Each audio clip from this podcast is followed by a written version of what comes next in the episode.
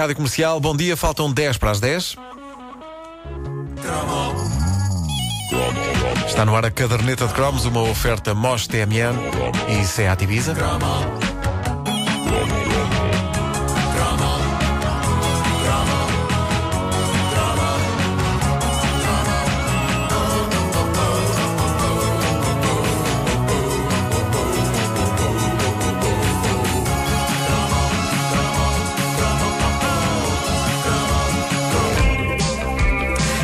Fácil ser-se fã de António Variações quando ele entrou pelas nossas vidas em 1982. Não era fácil, não porque não fosse fácil gostar daquelas canções que eram incríveis, era algo de novo, de moderno, de irresistível. O problema é que Portugal, apesar de já ter havido uma revolução pelo meio, era um, era um país ainda de costumes tão brandos e de preconceitos tão pré-históricos que um rapaz gostar de um álbum tão espetacular como Anjos da Guarda era visto por muito boa gente quase como um assumir de que gostava de vestir roupa interior feminina. Exatamente. A propósito, experimentei uma vez e é agradável. Gostaste? E levezinho. Experimentaste com rendas ou algodãozinho só? Com, com algodãozinho só. Ah, tens que experimentar comprei um, com comprei um rendas. pack. Tens que Comprei um experimentar pack. com rendas. Ok, eh, vou tomar nota.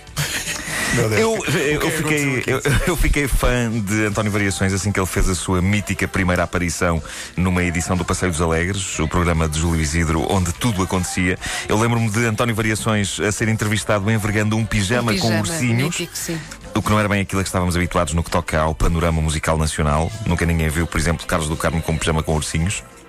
Ah, embora, fosse, embora seja uma imagem.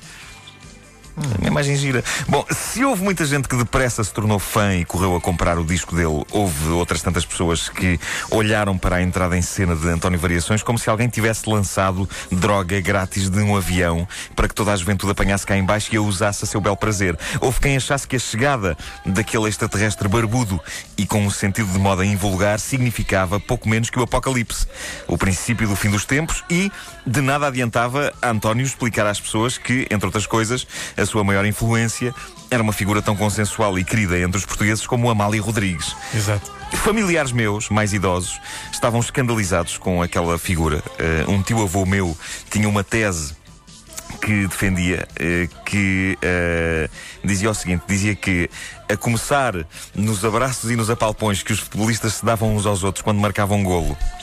E a culminar na entrada em cena do António Variações estava tudo montado para que Portugal se transformasse numa nação de homossexuais. Para ele estava tudo ligado.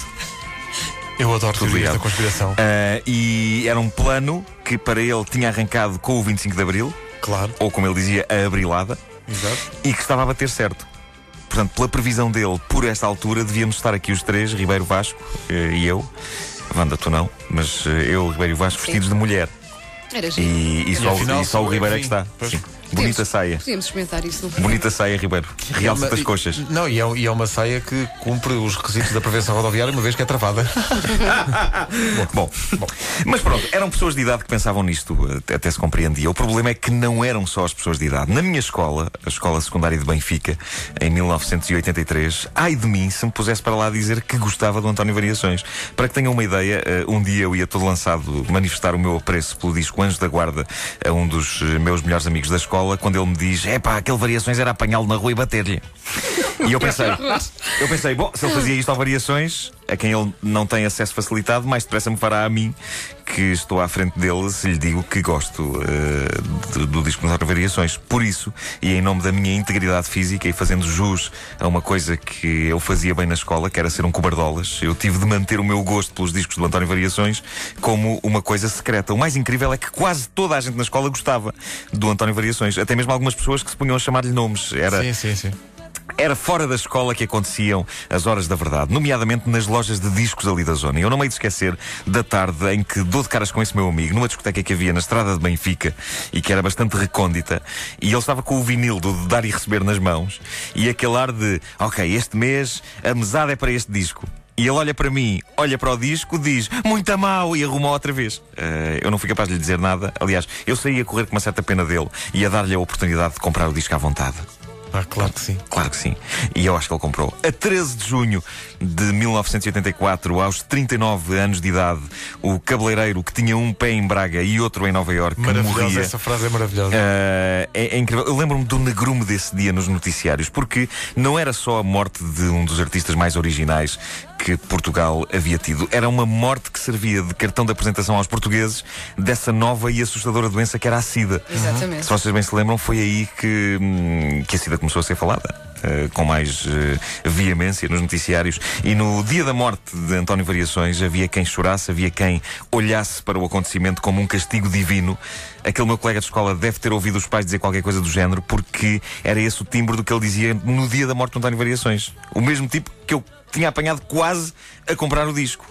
E daí a pouco e à boa maneira clássica nacional, foi preciso o artista estar morto e enterrado para que toda a gente, mesmo quem tivesse andado a dizer cobras e lagartos dele enquanto fora vivo, toda a gente passasse a gostar do António Variações. Exato, de repente era consensual.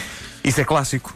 Uh, foi bonito de se ver. Para mim e, e, para outras pessoas da escola foi um alívio finalmente poder dizer que se gostava dos discos dele.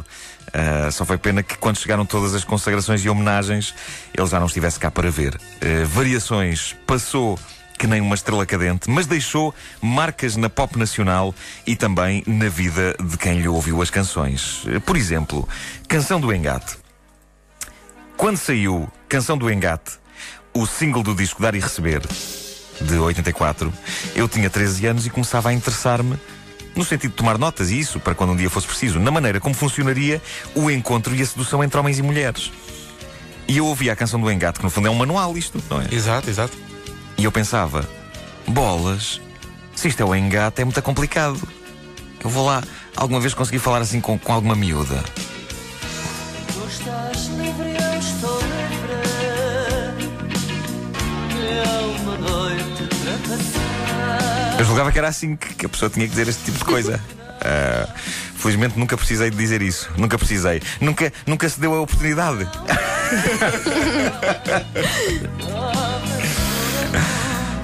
É que eu, eu acho que, eu acho que António Variações é muito avançado ainda hoje. Sim, ainda hoje, é verdade.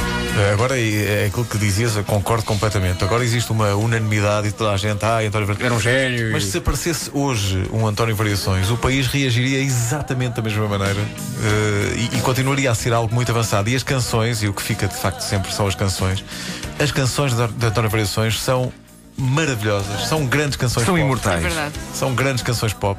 E mesmo a homenagem que depois foi feita pelos humanos, eh, até com algumas músicas que ele tinha deixado inacabadas, mostra que de facto havia ali muito gênio ainda para, para partilhar com toda a gente.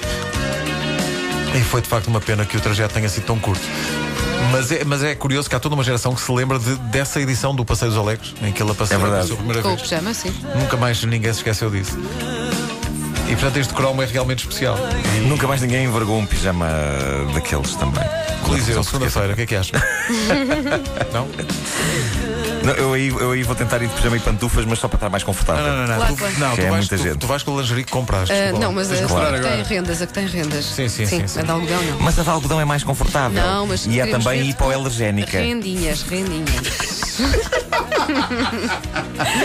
Tu falaste agora com um conhecimento profundíssimo Foi, de foi, causa. foi, foi. Como quem está a olhar para a caixa uh, Maiden Form. Exato. É Maiden Form, não é? É, claro.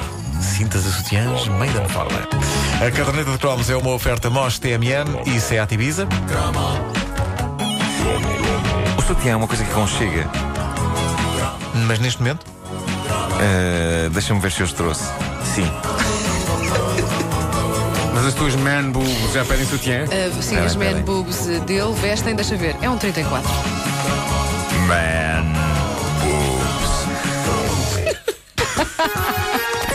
Música de hoje e dos últimos anos.